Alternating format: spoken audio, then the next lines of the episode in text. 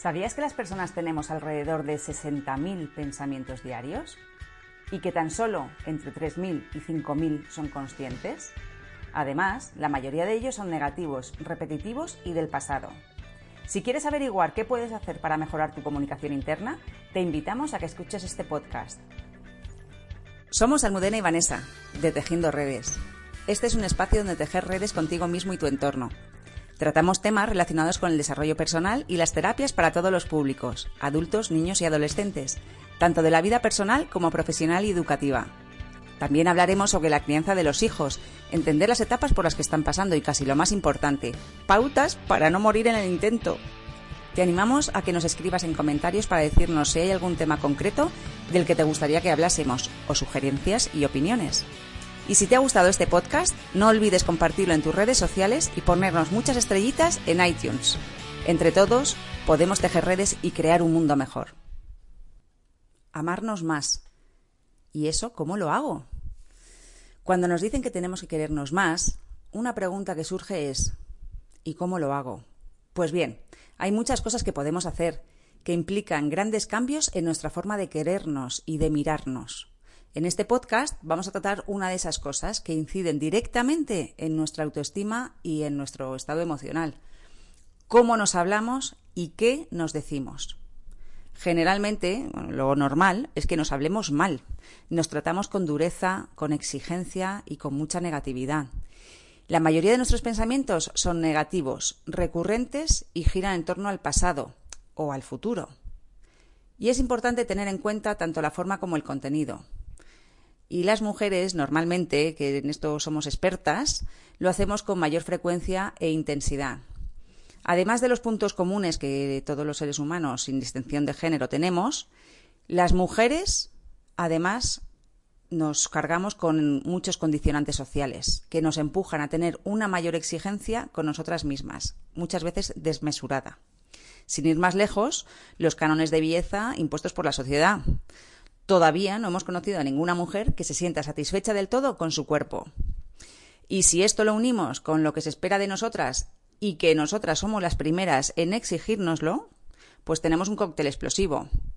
Porque pretendemos ser madres perfectas, compañeras perfectas, trabajadoras perfectas, amigas perfectas, tener un cuerpo perfecto, tener la casa impoluta, etc. qué cansado, ¿no? Pero por suerte la sociedad se está concienciando de que la responsabilidad de la mayoría de estas cosas debe ser compartida con nuestros compañeros o compañeras de viaje, si los tenemos. Y que además no tenemos que ser perfectas. Esa es la clave de, todo esto. No tenemos que ser perfectas, ni perfectos. Ahora bien, el contenido y la forma en la que nos hablamos es uno de los componentes que trabajamos de manera recurrente en nuestro centro, porque es uno de los grandes automatismos que tenemos integrados y es necesario observarnos y tomar conciencia de ello para, una vez detectados, poder modificarlos. Este es un temazo recurrente en casi todas las personas que acuden a, terapia, porque esto incide, como hemos dicho antes, directamente en nuestra autoestima y sobre la autoestima se construye eh, el resto de nuestras áreas personales, profesionales, en cómo nos relacionamos. Según diversos estudios, eh, esto lo hemos dicho en la cabecera, tenemos unos 60.000 pensamientos diarios, de los cuales solo son conscientes entre 3.000 y 5.000. Hay una cita que nos encanta de Mario Alonso Puig y que es muy reveladora. Si habláramos a los demás como nos hablamos a nosotros mismos, probablemente no tendríamos ni un amigo. ¿Y qué razón tiene? Mucha. Porque si nos damos cuenta de cómo nos tratamos eh, y pensamos en cómo tratamos a los que nos rodean, veremos que nos tratamos infinitamente peor a nosotros mismos. La mayoría de las ocasiones nos convertimos en maltratadores en lo que a uno mismo se refiere. Y cuando cambiamos nuestra manera de hablarnos y empezamos a ser más transigentes, más tolerantes y amorosos con nosotros mismos, nuestra autoestima experimenta un gran cambio. Y no solo la autoestima, nuestro estado emocional también cambia. Incluso nuestra programación neuronal, generando nuevas rutas neuronales y conexiones sinápticas. Y no, no queremos que te lo creas, sino que lo experimentes. Te invitamos a que hagas la prueba contigo mismo, contigo misma, y nos dejes tus comentarios. Y para ello os proponemos alguna pauta para poder cambiar eh, nuestra manera de hablarnos. Bueno, vamos a, ver qué podemos hacer a nivel práctico. Pues como acabamos de decir, el proceso, mm, el proceso para generar el cambio sería el siguiente. Primero, observar nuestros pensamientos. ¿Qué nos decimos? Segundo, tomar, tomar conciencia de cómo nos lo decimos. Y tercero, cambiar el tono, el uso de los imperativos y el contenido de los mensajes o pensamientos. Venga, vamos por partes y vamos a explicar cada uno de estos tres puntos eh, para llevarlo un poquito, todavía aterrizarlo un poquito más. Pues el primero, eh, el primer punto que hemos eh, dicho es observar nuestros, nuestros pensamientos. ¿Qué nos decimos? Piensa en algo que te ayude a observarte, a estar más atento a lo que te dices. Quizás una libreta para apuntar esos pensamientos te ayude a llevar un mayor control o registro de ellos. Haz la prueba de estar pendiente de lo que piensas durante la primera hora que te desde que te despiertas por la mañana. Esa es nuestra propuesta. Solo la primera, desde que tú abres los ojos, que pueden ser pues las siete y media de la mañana, a las ocho, pues una hasta las hasta las ocho y media o las nueve, una hora, solo una hora. Es posible que te lleves una gran sorpresa. Muchas veces no hemos salido aún de casa y ya estamos de mal humor. Esos días en los que dices, es que hoy me he levantado con el pie izquierdo. Pues es probable que no se trate del pie con el que te has levantado, sino de lo que te has dicho a ti mismo desde que te has despertado. A lo mejor te le has levantado con un Uf, todavía martes, no me apetece ir a trabajar. Otra vez aguantar a mi jefe. Y un largo etcétera. Y cuando has ido al baño y te has mirado al espejo, a lo mejor has pensado, qué mala cara tengo. Uy, hoy se me notan un montón las ojeras. He vuelto a engordar. Vaya celulitis y lindezas semejantes. Pues bien, la buena noticia es que solo depende de ti cambiar esto.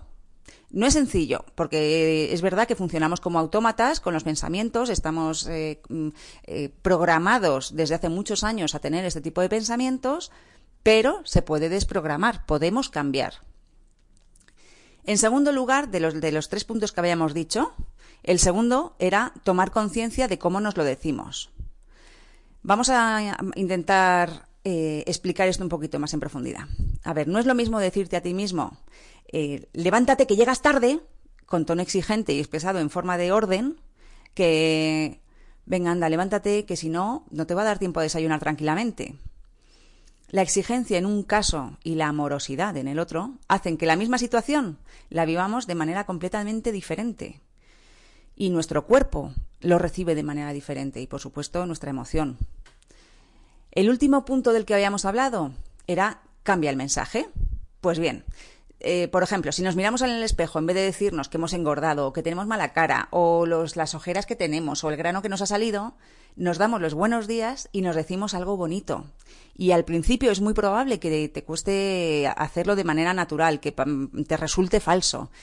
Pero se trata de mirarte en el espejo, mirarte a los ojos y darte los buenos días. Y, de, decirte, mm, hoy estás estupenda, tienes una piel radiante, lo que nos salga, aunque sea al principio que tengamos que buscarlo y que sea forzado, da igual cuando vamos cogiendo ese hábito, nos empieza a salir de una manera fluida y natural. Y es maravilloso empezar así el día. Así que eh, os lo proponemos para que también desde el principio tu día pueda ser diferente. Así que esta es nuestra propuesta de este podcast. Empezar con esa primera hora por la mañana para observar, tomar conciencia y después cambiar los mensajes.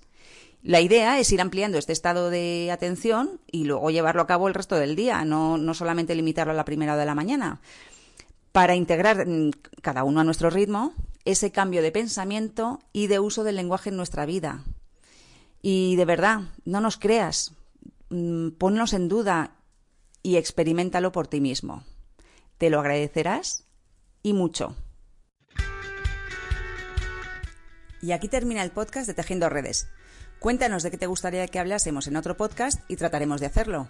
Esperamos que hayas disfrutado, te haya sido útil y si ha sido así, te agradeceríamos que recuerdes compartirlo en tus redes y ponernos muchos likes y estrellas en iTunes. Entre todos podemos tejer redes y crear un mundo mejor.